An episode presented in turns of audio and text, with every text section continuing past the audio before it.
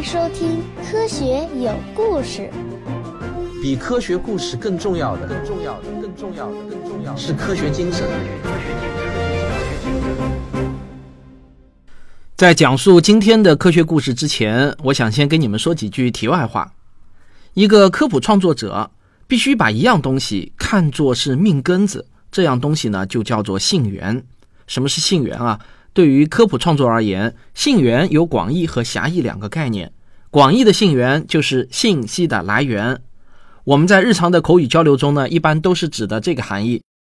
而狭义的信源，也就是它的准确的概念是数据、观点、事实的最初来源。注意啊，这里面的“最初”两个字很重要。如果较真的话，只要不是最初来源，都不能称之为信源。当然，需要较真的场合并不是很多。那各位亲爱的听众，你们在听科普节目、观看科普视频、阅读科普文章的时候，最需要注意的也是信源。你首先要关注的是它的内容中有没有提到信源。假如没有提到信源，它只告诉你故事和结论，那么你就要存疑。我不是说肯定有问题啊，而是说你不能无条件的相信。假如内容中提到了信源，那么你就要看这个信源是一手的还是二手的。然后再看这个信源的公信力以及可靠度如何。比如说啊，这段时间我给大家讲的呢，都是与天文和太空探索有关的事情。那么在这个领域，美国宇航局 NASA 就是最好的一手信源。当然，除了美国，各个国家的官方科研机构也都是很好的一手信源。只有来自这些机构的官方消息，或者这些科研机构发表在有影响力的国际顶级学术期刊上的论文。才是我们最值得相信的。一个不注重信源的科普人是肯定走不远的，我深知这一点。因此呢，在这方面我从未放松过对自己的要求。而我要努力做到的是，我所讲述的故事素材都有可靠的信源。所以呢，我常常把我的文献助理牛牛小编往死里逼，我逼他一定要找到最可靠的一手信源。好，那我们开始今天的科学故事。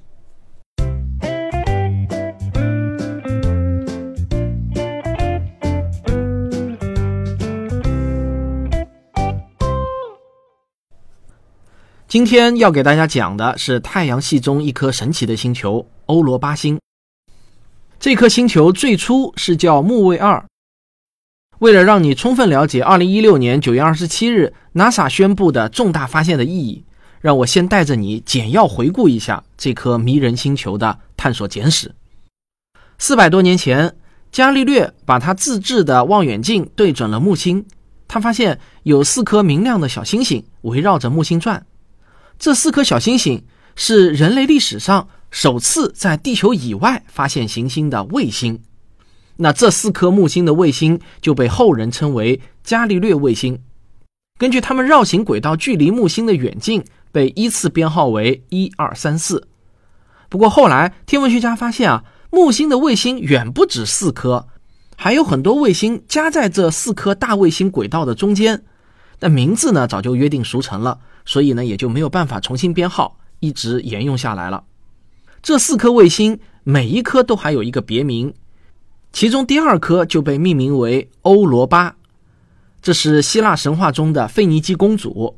好，我这里留一个作业给大家啊，请你在评论区中把另外三颗伽利略卫星的名字写出来，我会从回答正确的留言中随机选两个人出来，送上我的签名版新书《漫画相对论》。一九七七年。美国人发射了著名的旅行者一号和二号探测器，这两颗探测器在一九七九年成功的近距离飞掠过木星，而且对木星的四颗卫星都成功拍下了快照。这是人类第一次看到欧罗巴的表面的特征。尽管当时的旅行者号探测器携带的相机质量和今天的那是不好比的，它每两公里呢才能成一个像素。那即便是这样啊。当天文学家们看到欧罗巴照片的时候，还是感到震惊不已，因为他们此前从未看到过外表是这样的星球，甚至连想象都没有想象到过。欧罗巴的总体颜色竟然是迷人的白色，这个颜色本身就大大出乎意料。更有意思的是啊，白色的表面还布满了条纹，总体样子呢，就像是一个布满了裂缝的鸡蛋。那你点开本期文稿，你可以看到旅行者二号拍摄到的欧罗巴的照片。有经验的天文学家一看到欧罗巴的照片，马上就意识到这颗星球不平凡。首先，这个颜色说明它极有可能是一个大冰球，不是水冰啊，就是干冰。要知道，如果我们回到六七亿年前，从太空中看地球，那基本上啊就是这个样子。那时候的地球也是个大冰球，表面完全被冰雪覆盖。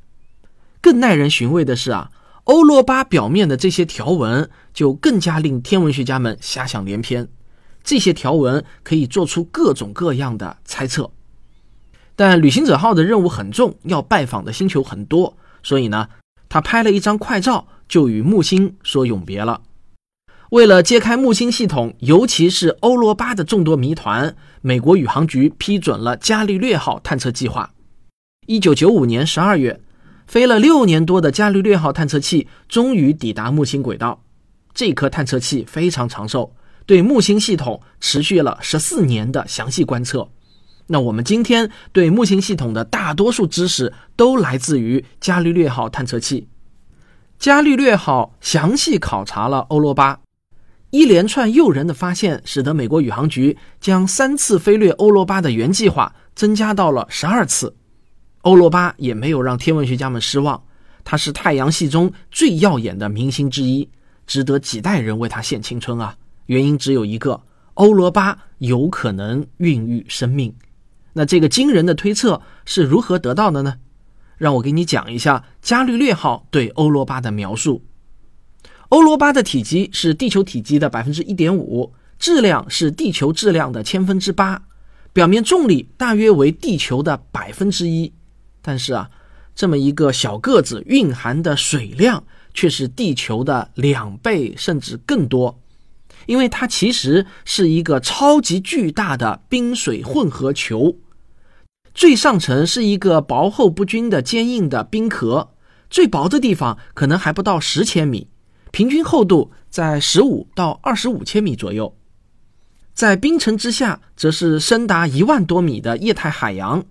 而且很可能跟地球一样是含盐的咸水，这是因为伽利略号发现了欧罗巴的感应磁场。那为什么会有感应磁场呢？最方便的一个解释就是欧罗巴的液态海洋是导电的咸水，欧罗巴表面的条纹是裂缝和峭壁，这说明欧罗巴有活跃的板块活动，它的内心很可能是温暖的。讲到这里啊，可能有些听众很想知道，科学家们是如何确信欧罗巴十多公里厚的冰层下面是液态海洋的呢？证据当然不止一个，在这里呢，我给你展示一个最直观也是最具有说服力的证据。你点开本期文稿啊，你就可以看到伽利略号在欧罗巴的表面拍到的陨石坑照片。这个陨石坑的外形很特殊。与我们在月球或者其他岩石表面上看到的陨石坑有一个显著的区别：欧罗巴上的陨石坑中心是凸起的。大家见过用高速摄影机拍摄的把物体扔入水中的画面吗？你会发现啊，当一个物体掉入水中时，水坑的中心是会向上凸起的，与陨石坑的形态极为相似。那如果大家没有看到过这种奇妙的景象，你可以到“科学有故事”的微信公号中回复关键词“高速摄影”四个字，就可以看到在高速摄影镜头中物体和水是如何互动的，非常好看。这个陨石坑的形态被认为是欧罗巴厚冰模型的最佳证据。你想象一下啊，一颗陨石猛地撞击到欧罗巴表面的厚厚的冰层上。瞬时产生的高温融化了冰，形成了一个暂时的液态湖。在湖水的剧烈波动中，严寒又冻住了湖水，形成了这种独特的撞击坑形态。现在大家明白了吗？为什么科学家们推测欧罗巴很可能孕育生命？就是因为欧罗巴有液态海洋。这是我们第一次在地球之外发现海洋，这是一次划时代的重大发现。虽然这个海洋被厚厚的冰层覆盖着，没有一丝光亮，但别忘了，在地球一万米深的大洋深处，依然是一个生机勃勃的地方。既然地球可以在一万米深的海底孕育生命，那别的星球为什么不可以呢？这个推测让一大波天文学家激动难眠。寻找外星生命永远是 NASA 的第一推动力。不过啊，激动之后还是要回归理性。一个显而易见的问题让科学家们伤透了脑筋，就是如何才能钻透至少几公里厚的冰层，到欧罗巴的海洋中去探索呢？要知道啊，哪怕是在地球上，一个几十人的小组带上全世界能找到的最精良的重型装备，要在南极钻入几千米的冰层下面取样，也是一项极为艰巨的任务。更何况，这是在距离地球五六亿公里之外的欧罗巴！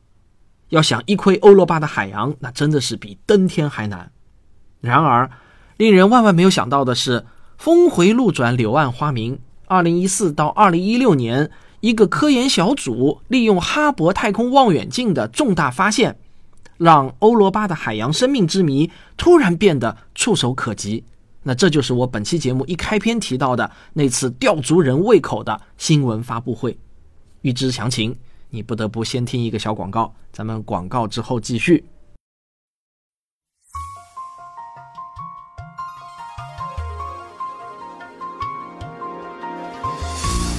我和吴金平老师合著的新书《十二堂经典科普课》已经全面上市销售了。这是我们的付费专辑《科普经典解读课》的文字版。我们从湖南科技出版社的经典科普书系第一推动系列中精选了十二本书，包括霍金的《时间简史》三部曲，还有《黄帝心脑》《宇宙的琴弦》《复杂》等这些广为流传的经典科普书。为您做通俗化的解读，虽然不能取代原著，但是也足以让您管中窥豹了。各大网上书店已经有售。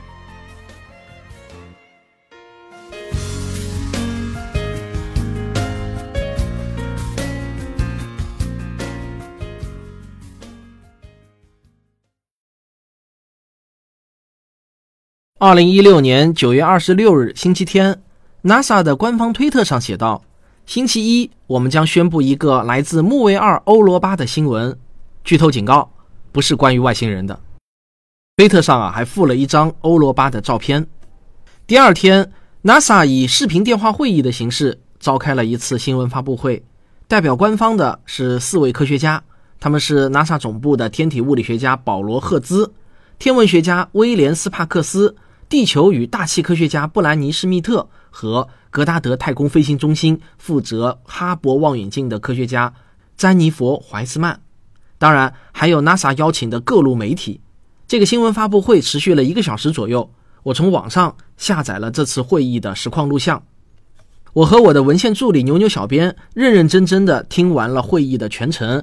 牛牛小编还把所有人的发言整理成了中英文对照的文字稿，这花去了我们整整一天的时间。我想告诉你啊，这就是我之前提到的第一手信源。虽然对这次新闻发布会的二手报道很多，但可以看得出，不同网站的报道几乎全部出自同一篇新闻稿。也就是说，如果最初的这篇新闻稿有疏漏或者错误，那么你会看到所有的新闻网站都是这样报道的，你还以为这是互相印证的。因此啊，一篇科普文章是否用心，很大程度上是看他选取的信源有多少是第一手的，有多少是第二手的。一般来说，第一手信源越多的文章，那么它的可信度也就会相对越高。好，我们回到这次新闻发布会，首先呢是来自巴尔的摩太空望远镜科学研究所的天文学家威廉斯帕克斯发言，他是这项研究的主要领导者。他开门见山地说道啊。今天我们正在提出新的来自哈勃的证据，证明水蒸气雨流从欧罗巴的冰面喷出。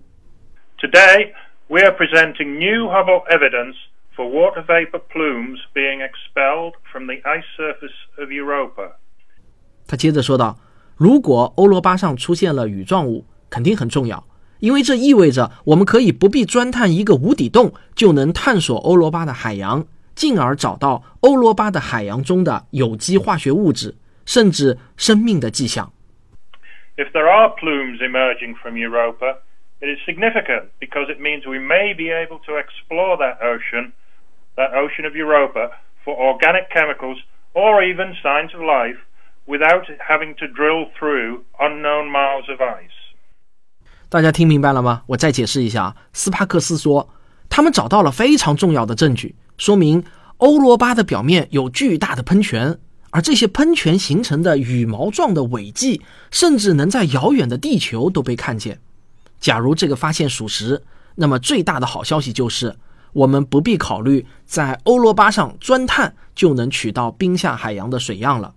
说不定运气好啊，就能直接发现欧罗巴的海洋生命。是啊，这想想就令人激动。假如欧罗巴的冰层下的大洋中有鱼的话，那么很可能它会顺着喷泉口给喷出来。最差的情况，我们也可以顺着喷泉口放一个探测器下去。总之，免去了冰上钻探这个艰巨任务，显然可以让人类提前好几代人揭开欧罗巴的海洋之谜。那么，科学家们到底发现了什么样的证据呢？其实，早在2012年，一个罗斯博士领导的团队就利用哈勃太空望远镜观测欧罗巴周围的光谱图像。结果呢，他们发现了氢气和氧气的光谱。于是，罗斯团队就据此推断，欧罗巴有水汽喷出，因为这些水在电离作用下分解成了氢气和氧气。正是罗斯团队的这个发现，激发了斯帕克斯的强烈兴趣。他从2014年开始就陆陆续续利用哈勃望远镜的紫外线成像功能给欧罗巴拍快照。那我这话说起来是容易啊，但真实的科学研究哪有那么简单啊？它跟普通人理解的拍照完全不是一个概念。斯帕克斯的团队在一种被称为时间标记的模式中进行观察，他们需要记录图像中每个光子到达的位置和到达时间，然后。从事件表中重建图像，这其中包含了大约五千万个事件。那他们还要为此开发专用的软件。这项工作耗去了两年时间，才最终得到了几张图像。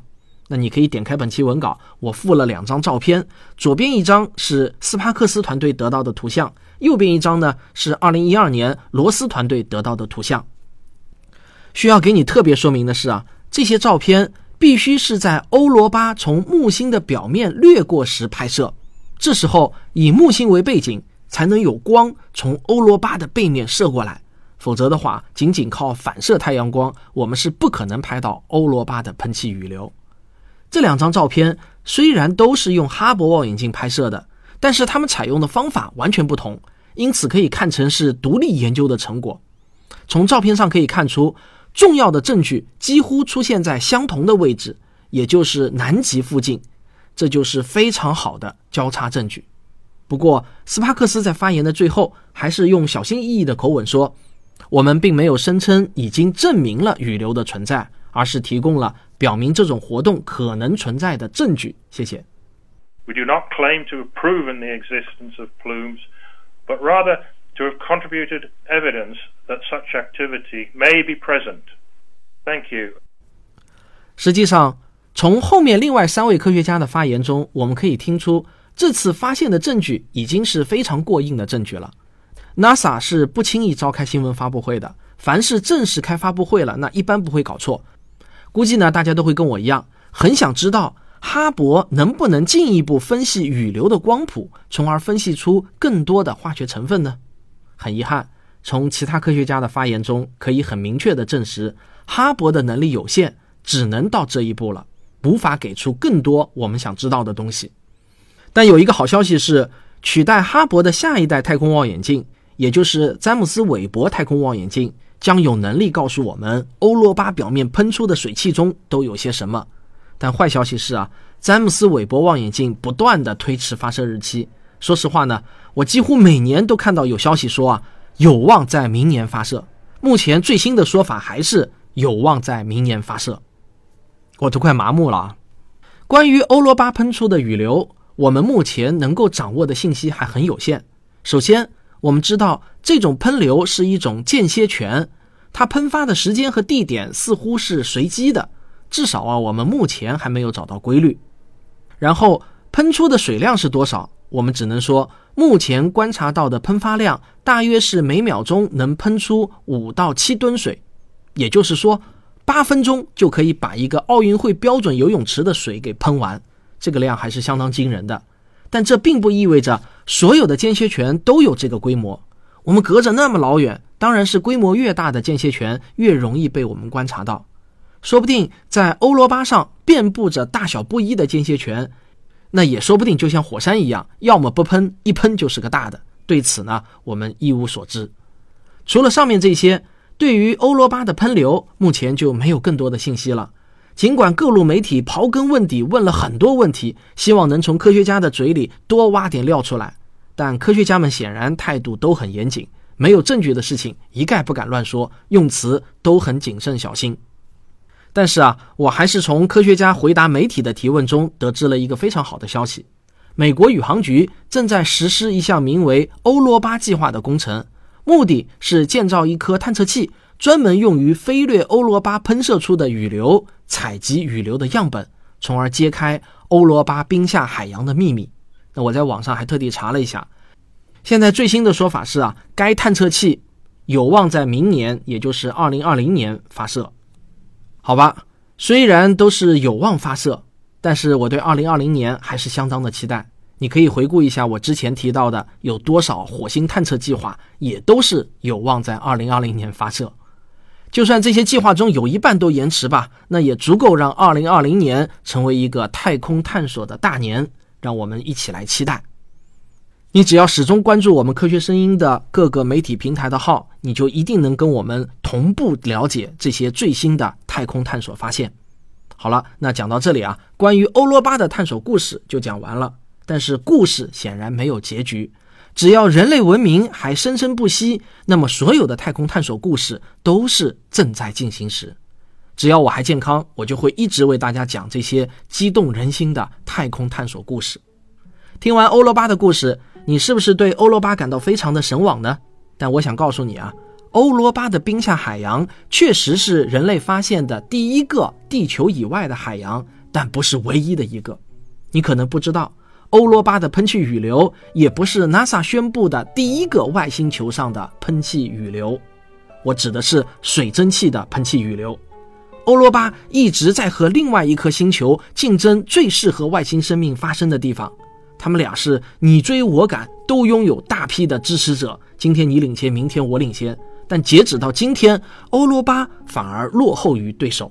那你知道欧罗巴的这个对手是谁吗？这就是我下一期要给你讲述的科学探索故事。咱们下期再见。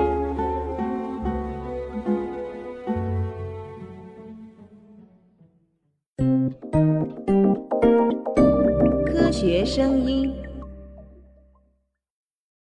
这个上周啊，我做了一期与中医有关的节目。我感到比较意外的是呢，那期节目的留言中居然没有看到吵架的，这个挺不可思议的啊！以前凡是涉及传统医学的节目，留言中那必然是吵成一片啊。今天啊，我要给大家提前透露一个好消息：八月二十四日，我们决定要在北京开第五届理性的力量演讲会。目前呢，各项筹备工作正在进行中，演讲人也在陆续的确认中。那不出意外的话。这次卓老板也会回归科学声音演讲会的舞台。还有一个消息是啊，我有一个新的视频课程叫《极简天文史》，也全部完更了。注意是我的视频课程啊，欢迎大家到科学声音的小程序中购买观看，特别适合青少年的天文学启蒙。好，这就是本期的节目。如果你喜欢我的节目，请别忘了点一下订阅，当然也欢迎您留言、点赞和分享。咱们下期再见。